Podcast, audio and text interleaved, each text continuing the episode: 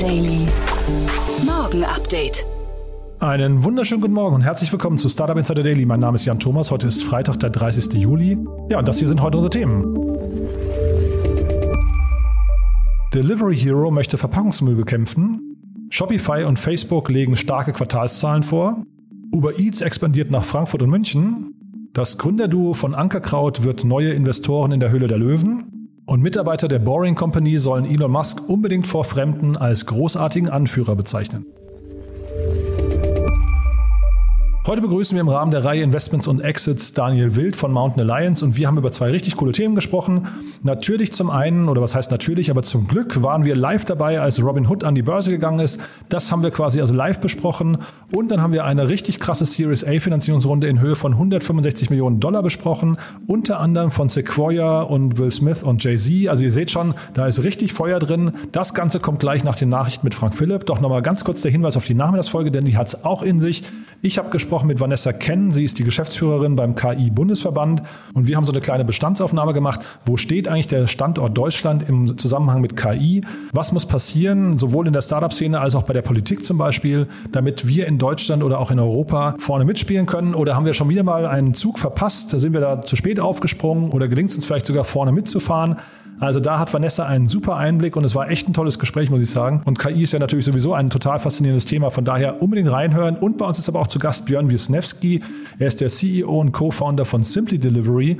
Und auch das ist echt ein abgefahrenes Unternehmen. Äh, mittlerweile 80 Mann stark aus dem Cashflow gewachsen, also gebootstrapped ohne fremde Hilfe, baut man dort eine Art, ja, ich weiß nicht, Infrastruktur für Restaurants und Delivery Services auf und ist ein richtig cooles Thema, ein richtig cooles Gespräch, denn das Unternehmen macht anscheinend ja sehr viel richtig und hat sich jetzt entschieden, doch nach ungefähr acht Jahren einen Investor oder zwei Investoren an Bord zu nehmen und hat eine 10 Millionen Euro Runde gedreht. Über die beiden Themen, wie gesagt, da gibt es nachher wirklich viel zu lernen, glaube ich, viel Wissenswertes, sprechen wir ungefähr ab 14 Uhr. Jetzt gehen wir rein in die Nachricht mit Frank Philipp, danach dann Daniel Will von Mountain Alliance und vorher noch ganz kurz die Verbraucherhinweise.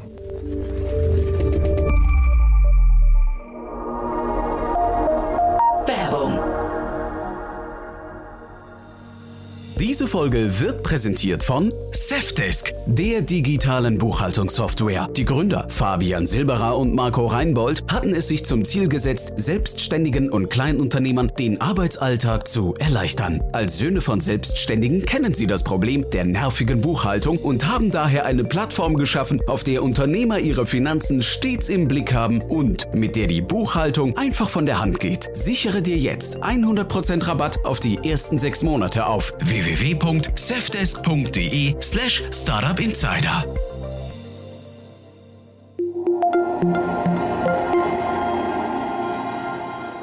Startup Insider Daily. Nachrichten. Hallo, ich bin verpackungssparend und zu 100% recycelbar, verspricht diese Waschmittelverpackung. Delivery Hero will Verpackungsmüll bekämpfen. Der Lieferdienst Delivery Hero hat den Start seines globalen Programms für nachhaltige Verpackungen bekannt gegeben. Das Programm zielt darauf ab, lokalen Restaurants auf der ganzen Welt 100% pflanzliche und perfluoralkoxyalkanfreie Alternativen zu Plastikverpackungen anzubieten. Nachhaltiger zu werden ist ein wichtiger Teil der Ambitionen von Delivery Hero, ein Unternehmen aufzubauen, auf das künftige Generationen stolz sein können. So Niklas Östberg, CEO und Mitbegründer von Delivery Hero zum Programm. Der Verkauf nachhaltiger Verpackungen wird zunächst in Restaurants in acht Märkten gestartet. Bis Ende 2022 sollen 10 Millionen Einheiten nachhaltiger Verpackungen eingesetzt und das Programm auf weitere Regionen ausgeweitet werden.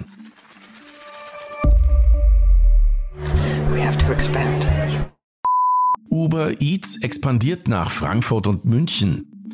Der Platzhirsch Lieferando bekommt weitere Konkurrenz. Nachdem kürzlich der Pionier Delivery Hero angekündigt hatte, mit seiner Marke Foodpanda in den deutschen Markt zurückzukehren, hat nun auch Uber angekündigt, sein Geschäft mit Essenslieferungen in Deutschland ausbauen zu wollen. Ab August soll daher der Dienst Uber Eats auf Frankfurt und München ausgeweitet werden. In Berlin verzeichnet das Unternehmen derzeit rund 700 registrierte Lokale auf seiner Plattform. Doch der Wettbewerb heizt sich aktuell auf. So kündigte im Mai auch der Pionier Delivery Hero an, in den deutschen Markt zurückzukehren. Ankerkraut Gründerduo in der neuen Staffel von Die Höhle der Löwen. Anfang September startet die nächste Staffel von Die Höhle der Löwen. Wie der Sender Vox nun bekannt gab, werden die bisherigen Löwen Carsten Maschmeyer, Nico Rosberg, Ralf Dümmel, Dagmar Wörl, Nils Glagau, Judith Williams und Georg Kofler durch das Gründerduo von Ankerkraut ergänzt. Anne und Stefan Lemke waren mit ihrem Gewürz-Startup selbst als Teilnehmer in der Show. Nach ihrem Teil-Exit an den französischen Investor EMZ fühlen sie sich nun berufen, selbst zu investieren.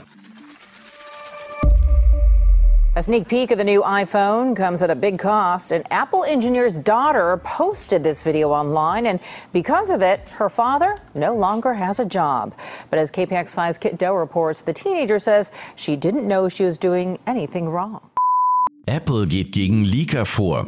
Um der grassierenden Flut von Leaks zu kommenden Produkten Herr zu werden, geht Apple weiter gegen besonders umtriebige Leaker vor. In einem Schreiben der für Apple in China aktiven Kanzlei Fanga Partners wurden Leaker aufgefordert, die Veröffentlichung interner Produktdetails einzustellen und binnen 14 Tagen eine entsprechende Unterlassungserklärung zu unterzeichnen.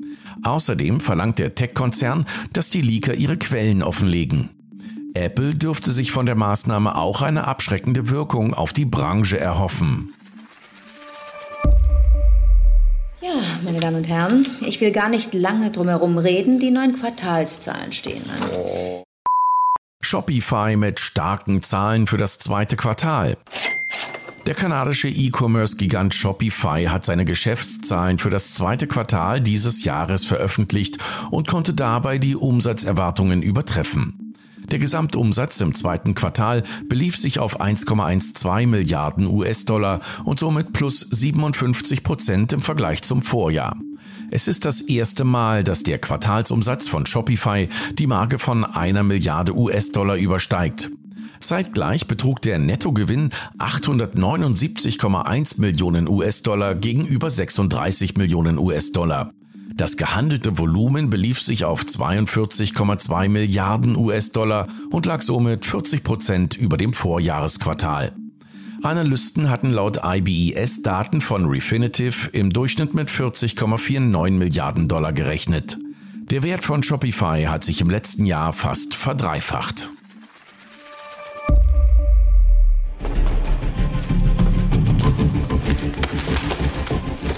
That's a lot of money. Facebook verdoppelt Gewinn auf mehr als 10 Milliarden Dollar. Noch deutlicher dürfte die Überraschung bei Facebook ausgefallen sein. Der Social-Media-Gigant hat ebenfalls seine Quartalszahlen veröffentlicht und konnte offensichtlich stark von der Verlagerung der Werbeausgaben ins Internet profitieren. Der Umsatz sprang im Jahresvergleich um 56 Prozent auf gut 29 Milliarden Dollar, während der Gewinn mit 10,4 Milliarden Dollar ungefähr doppelt so hoch lag wie vor einem Jahr. Den Ausschlag für diese Zuwächse gab vor allem der Anstieg des durchschnittlichen Preises pro Anzeige um 47 Prozent. Die Zahl der aktiven Nutzerinnen und Nutzer ist in den letzten drei Monaten um rund 30 Millionen auf 1,19 Milliarden gestiegen. Trotz der guten Zahlen fiel die Facebook-Aktie im nachbörslichen Handel um 3,45 Prozent. Nur geimpft ins Büro. Nach Google überlegt auch Apple.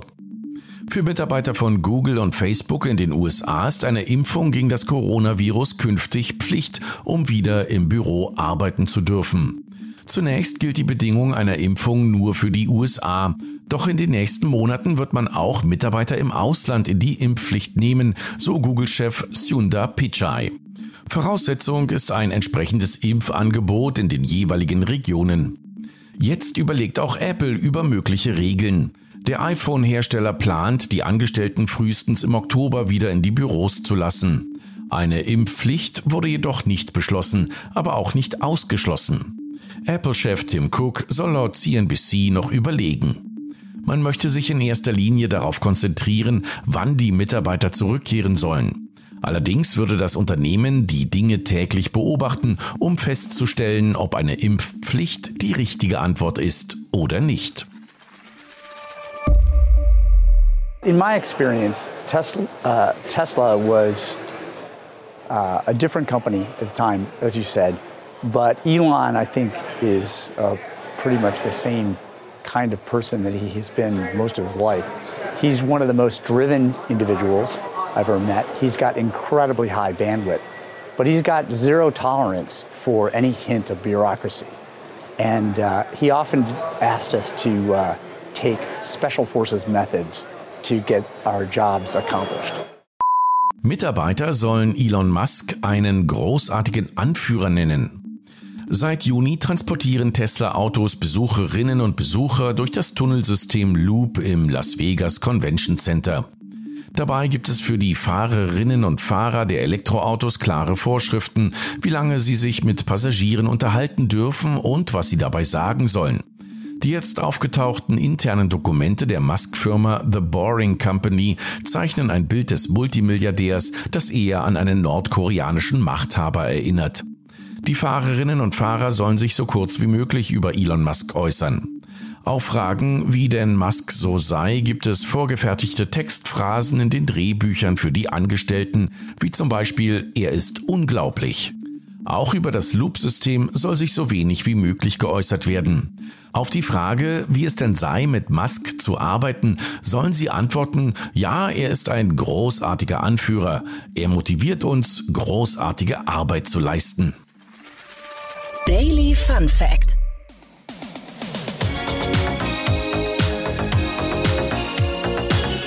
YouTuber wurden schon über eine Milliarde Mal gerickrollt. Eines der bekanntesten Videos im Internet hat gerade einen historischen Moment erlebt. Rick Astleys Video zu Never Gonna Give You Up hat am 28. Juli die Marke von einer Milliarde YouTube-Aufrufen überschritten. Astley meldete sich auf Twitter und sagte, die Zahl sei umwerfend und er sei sehr glücklich. Ursprünglich war Astley von der Idee nicht begeistert, aber seine Tochter habe ihn schließlich überzeugt. Das Phänomen des Rick Rolling begann 2007, als Rick Astleys Video plötzlich in den Suchergebnissen zu anderen Videos angezeigt wurde.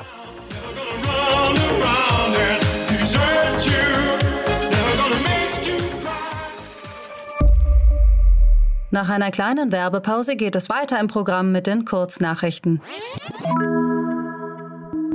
Hey, nur ein kurzer Hinweis. Falls dir dieser Podcast gefällt, vergiss doch nicht, ihn zu abonnieren. Nur so sorgst du dafür, dass du keine unserer zukünftigen Folgen verpasst. Startup Insider Daily findest du auf Spotify, Google Podcast, Apple Podcast, Amazon Music oder überall dort, wo es Podcasts gibt.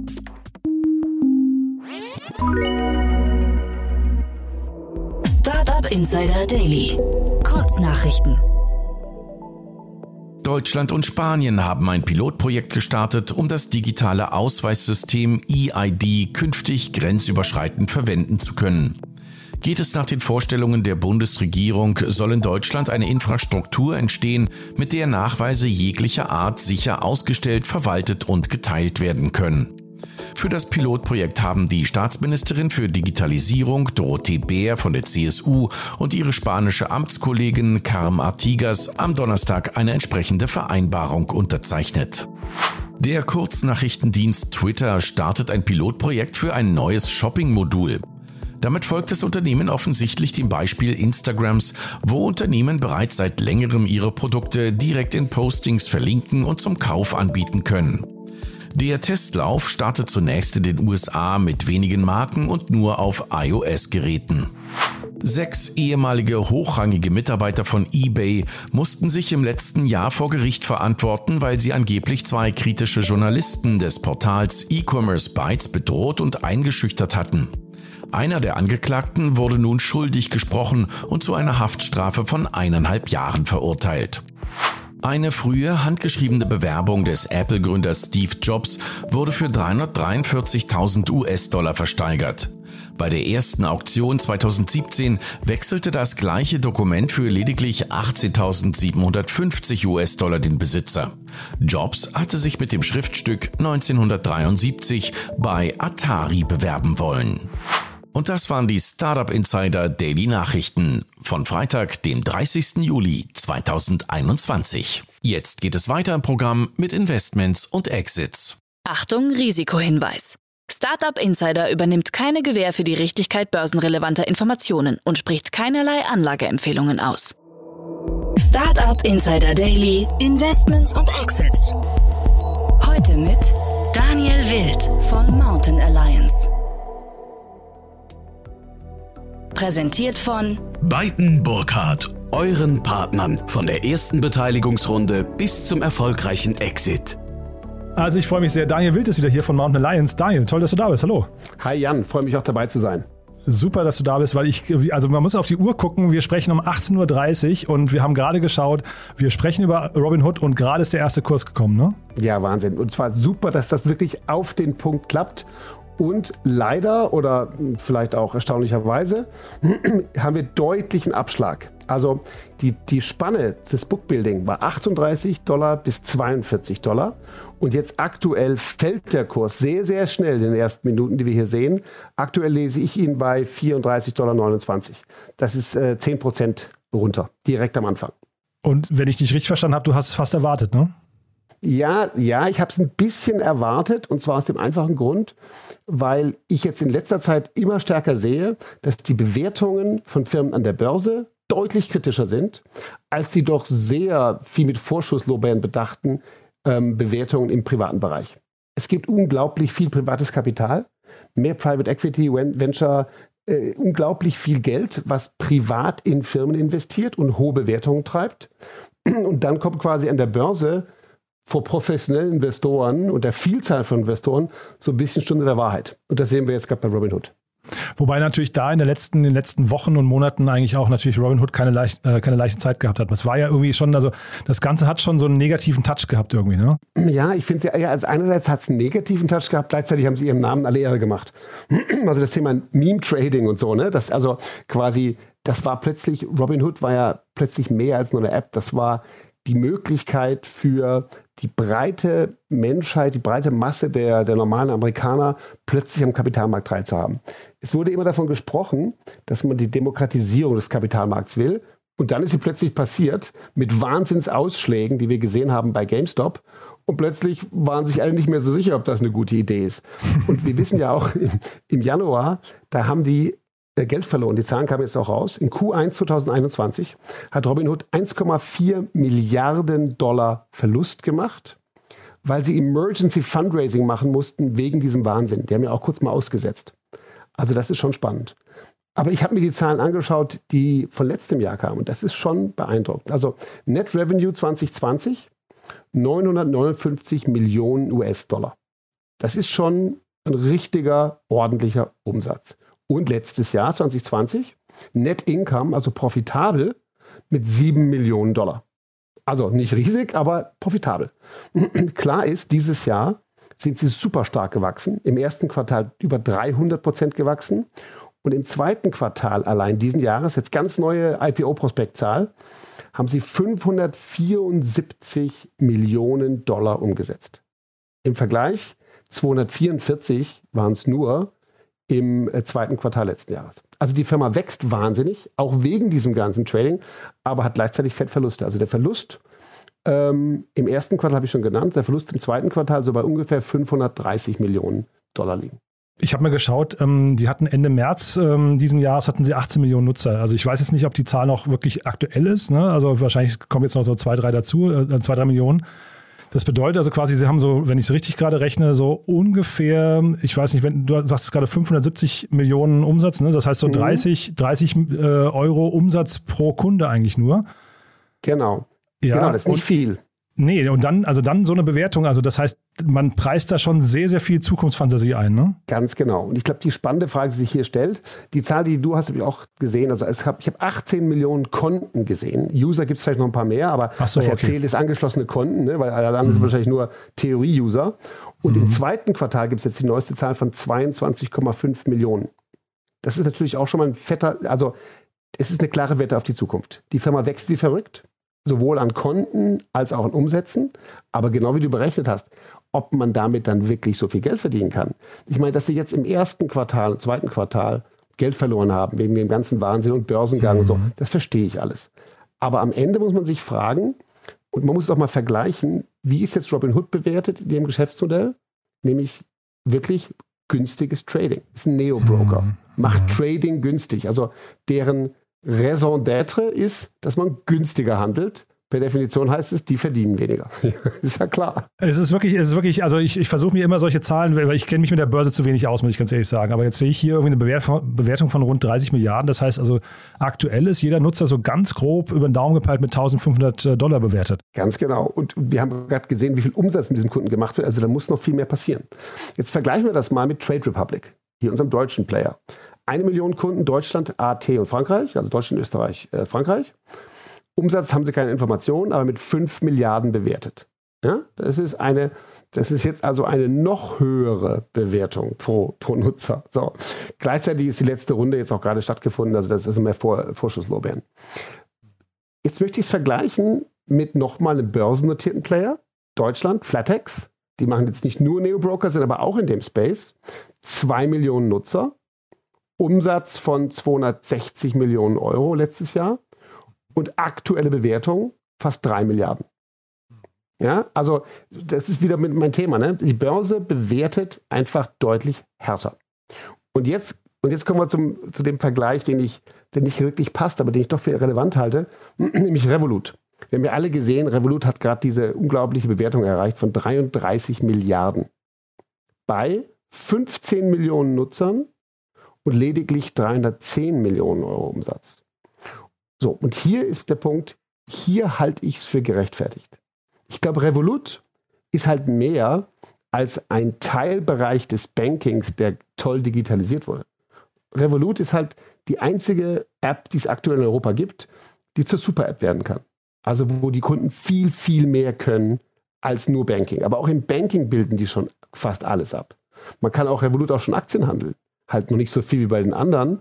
Aber ich glaube, da ist die Bewertung extrem hoch. Da sehe ich sie aber, da kann ich mir vorstellen, wie viel mehr in Zukunft gehen wird.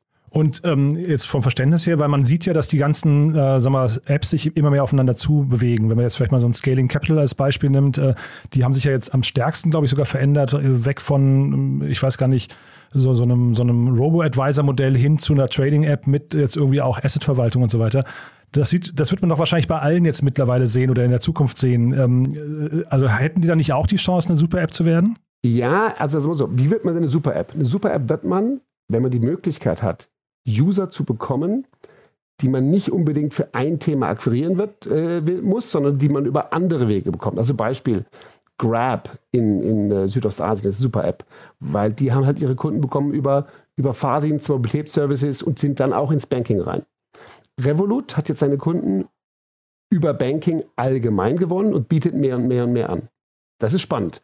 Scalable jetzt aber und jetzt gerade Trade Republic oder jetzt eben heute Robinhood, die sind viel enger. Natürlich können die auch super Apps werden, aber die kommen von einem viel kleineren Nischen-Space. Da ist der Weg weiter. Also meine Wette wäre von all diesen, da sehe ich nur bei, bei Revolut die Chance und auch die müssen noch einen Weg finden, Kunden zu generieren über andere Themen, die sie dann nutzen können, auch im Finanzbereich. Was sind denn so Themen in der Super-App, die du sehen würdest? Also bei, äh, bei Revolut habe ich jetzt in der letzten Zeit gesehen, die machen jetzt auch Hotelbuchen. Wir hatten ja mal hier über Home-to-Go gesprochen. Also das Thema ist jetzt irgendwie integriert. Wahrscheinlich Versicherung ist so ein Markt, der relativ naheliegend ist, weil man eben den Kunden gut kennt und wahrscheinlich auch weiß, wofür er sein Geld ausgibt. Äh, Loyalty vielleicht, ne? Ganz genau, absolut. Dann natürlich das Thema Mobilität, weil am Ende, man, man nimmt den Kunden, man hat den Kunden, man weiß alles von ihm, man hat vor allem seine Bonität. Ähm, äh, Im Endeffekt natürlich kann es auch äh, Commerce-Funktionen integrieren. Ja? Also je mehr du über den Kunden weißt, desto mehr kannst du ihm anbieten. Und natürlich muss ich mein Hotel jetzt über Revolut buchen. Nee, eigentlich nicht. Aber wenn ich sowieso schon viel auf Revolut bin, ich meine, die berühmteste Super-App ist WeChat. Das ist die chinesische WeChat, die gerade regulatorisch Druck bekommt. Aber das ist die perfekte App, weil auf der kannst du dein ganzes Leben verbringen. Da orientieren sich auch alle nach, ne? Richtig, also, genau. genau. Ne? Mhm. Und darum sage ich, ich glaube, ich glaube, man wird noch ein bisschen Weg gehen müssen, aber ich sehe Revolut im Augenblick in der Pole Position in Europa wenn irgendjemand das werden kann in nächster Zeit, dann sind die. Ja, sehr spannend. Und ich finde, äh, man merkt an diesem, sagen wir, vielleicht diesem Ausblick, den wir gerade tätigen, auch nochmal das Thema Branding und, und, und Namensgebung. Ne? Weil also ein Trade Republic, dass die sich nochmal verändern Richtung Super App, ist natürlich per Name und die haben ja sehr viel Geld ins Branding gesteckt, wahrscheinlich total schwierig mit Trade im Namen. Ne? Wohingegen einen, vielleicht sagen wir mal N26, die ja auch gerade so im Revolut-Schatten unterwegs sind oder Revolut selbst. Robinhood ist relativ neutral vielleicht auch noch. Ne? Also ich will nur sagen, vielleicht muss man sich als Gründer am Anfang auch sehr genau überlegen, will ich jetzt hier einen Markt erobern und da die, die Nummer eins sein oder will ich hinterher mich öffnen können und dann ist vielleicht so, eine, so ein deskriptiver Name gar nicht so angebracht? Ja, das ist ein super Punkt. Also ich weiß doch nicht, wie weit die am Anfang denken. Ne? Ich glaube, bei Revolut, glaube ich, wird schon ziemlich weit gedacht. Und manche, hast du recht, die haben vielleicht später ein bisschen Reue, weil sie doch sehen, sie müssen breiter werden, als das eigentlich gedacht war. Na, siehe TransferWise jetzt gerade, ne? mit Wise, die haben ja dann auch äh, umgebrandet, weil sie, ne? also ist vielleicht genau so ein Beispiel. Ganz genau, ja, hast du, hast du recht. Und um, um zum nächsten Thema überzuleiten, was man sieht jetzt hier, sind Wahnsinnsbewertungen, die auch am Markt kristallisiert werden im Bereich Fintech. Also die Fintech-Welle hat ihren Höhepunkt erreicht, vielleicht auch überschritten schon, aber es gibt unglaublich viel. Und das nächste Thema, was ich mitgebracht habe, ist PropTech.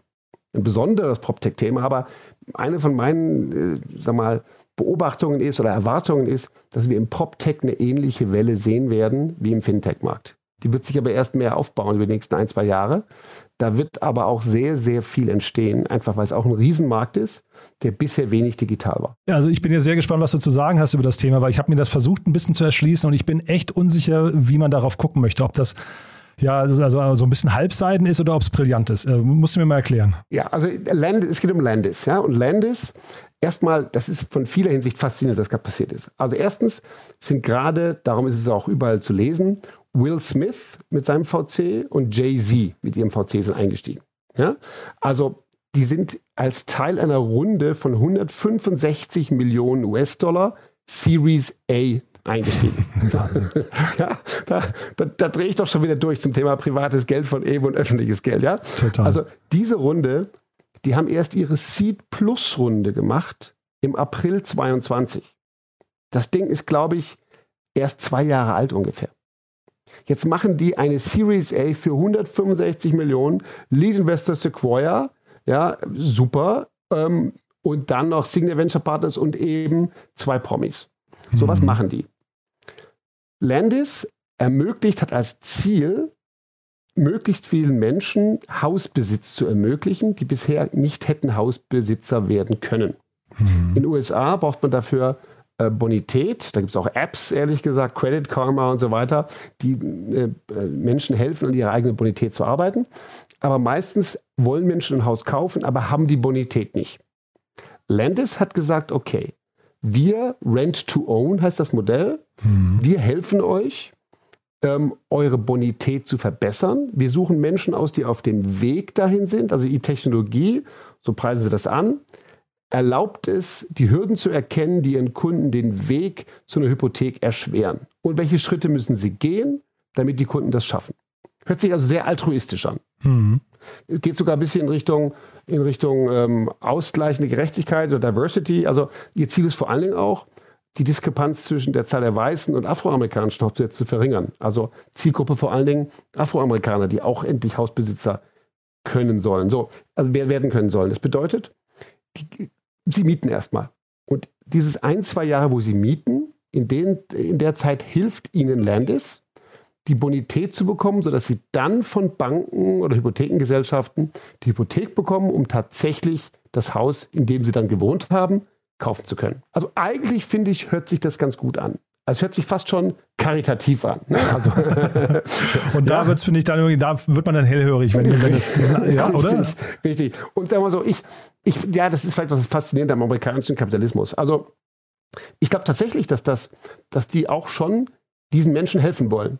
Aber dabei wollen sie nicht auf ihre eigene Rendite verzichten. Also erstmal, die kriegen die, das, das Spannende ist, die kriegen diese Kunden von den Banken und Hypothekengesellschaften zugeführt, wo die sagen, ah, der könnte vielleicht, aber jetzt noch nicht, vielleicht ist was für euch. Also kriegen sie erstmal die Kunden. Günstig mit dem Aufschlag. Müssen nicht suchen, sondern Kunden kommen zu ihnen. Dann mietet der Kunde bei denen. Die Jungs kaufen die Häuser. Sie kaufen die vor, vermieten die und verkaufen die dann weiter.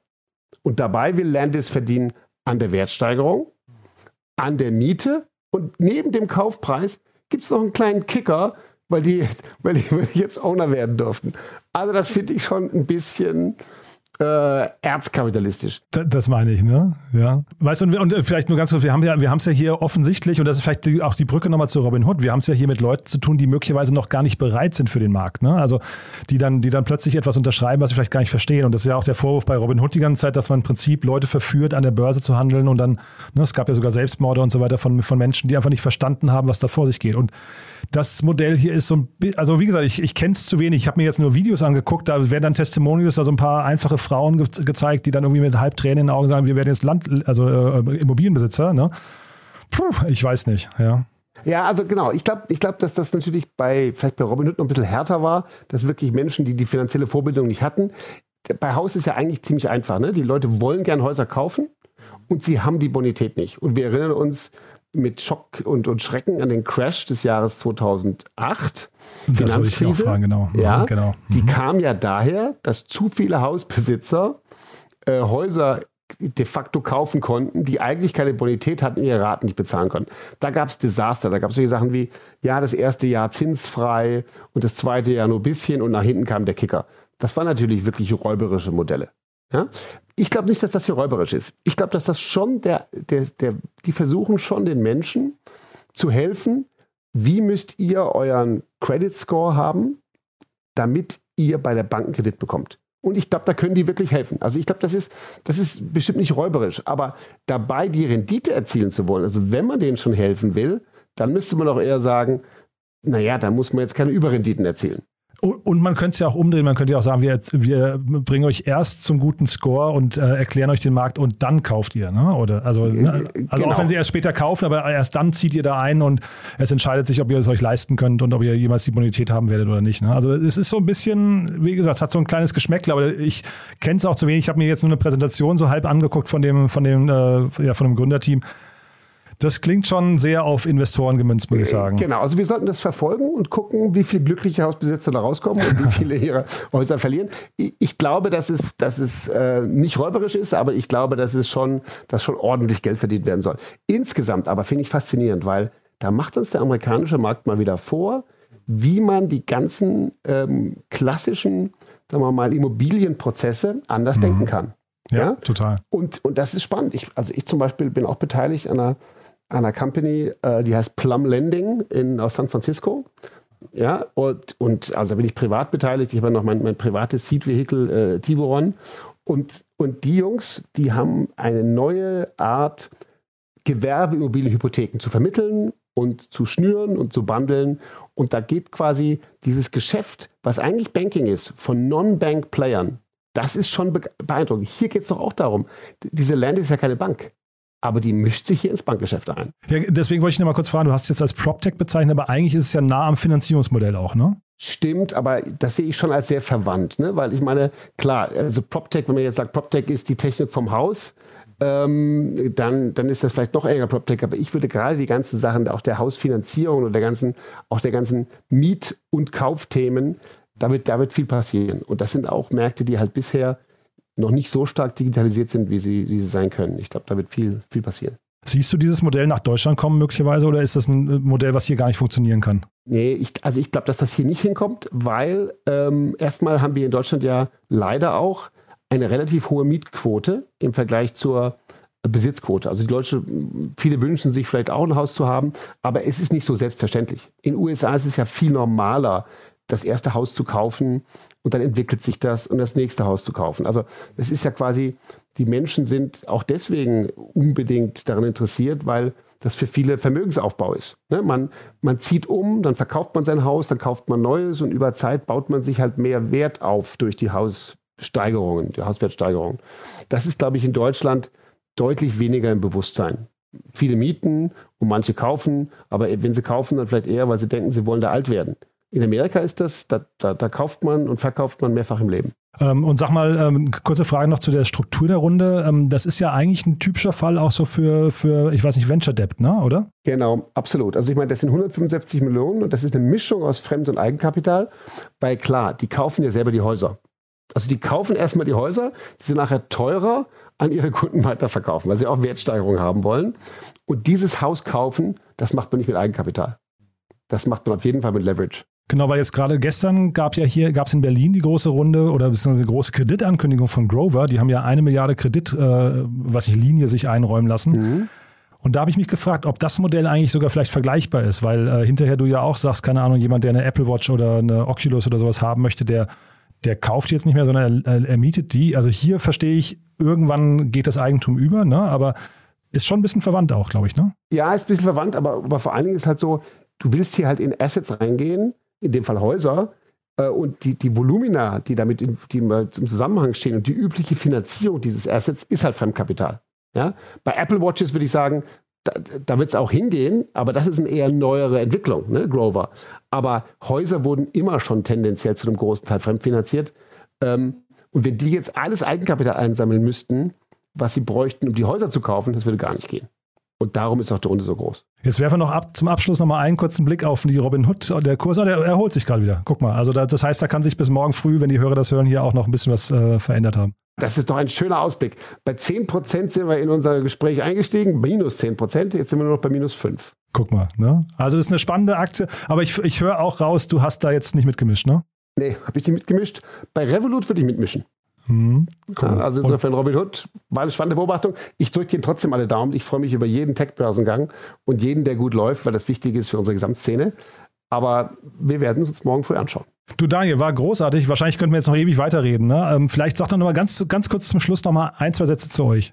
Ja, also äh, Mountain Alliance, wir de facto, jetzt sind wir natürlich nicht an Robin Hood beteiligt, aber wir sind eine Beteiligungsgesellschaft, die genau solche Entwicklungen im Portfolio äh, versucht zu haben. Wir versuchen die Wertsteigerung mitzunehmen von digitalen Firmen, die bei uns so in der Wachstumsphase sind und dann irgendwann in die Börse gehen. Wir hatten letztes Jahr eine IPO mit Exasol. Wir hatten dieses Jahr gerade die spannende Finanzierungsrunde für unsere Beteiligung Lingoda. Also wir sind quasi an 27 Firmen beteiligt, von denen hoffentlich die ein oder andere mal so groß wird wie Robin Hood. Und äh, vielleicht mal kurz von der Portfoliostruktur, also vielleicht oder andersrum gefragt, wer darf sich denn bei euch melden? Wer könnte denn, äh, sag mal, weil es ist ja bestimmt für den einen oder anderen interessant, mit euch da ins Gespräch zu kommen. Welche, welche Teams sucht ihr da?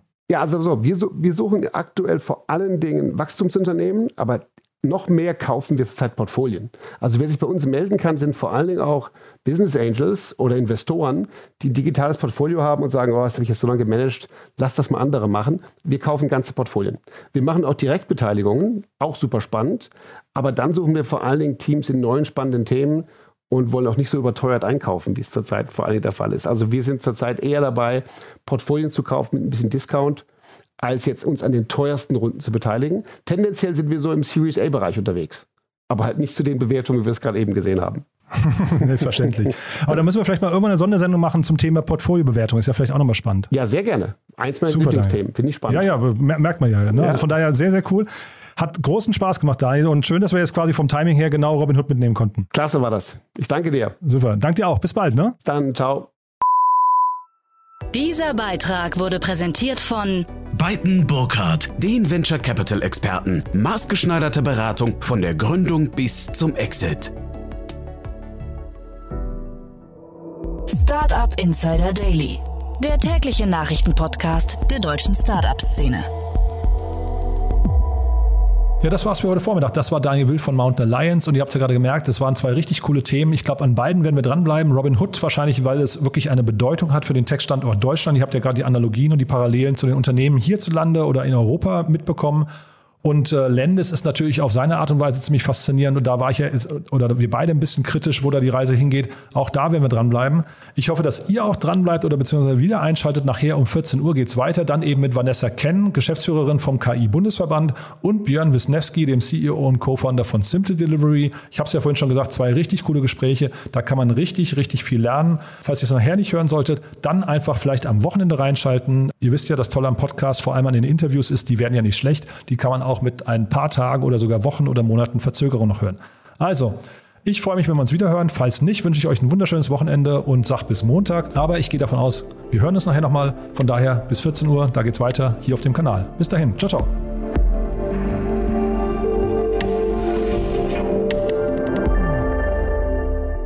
Diese Folge wurde präsentiert von Safdesk, dein Partner für smarte und digitale Buchhaltung. Mehr Informationen unter www.safdesk.de.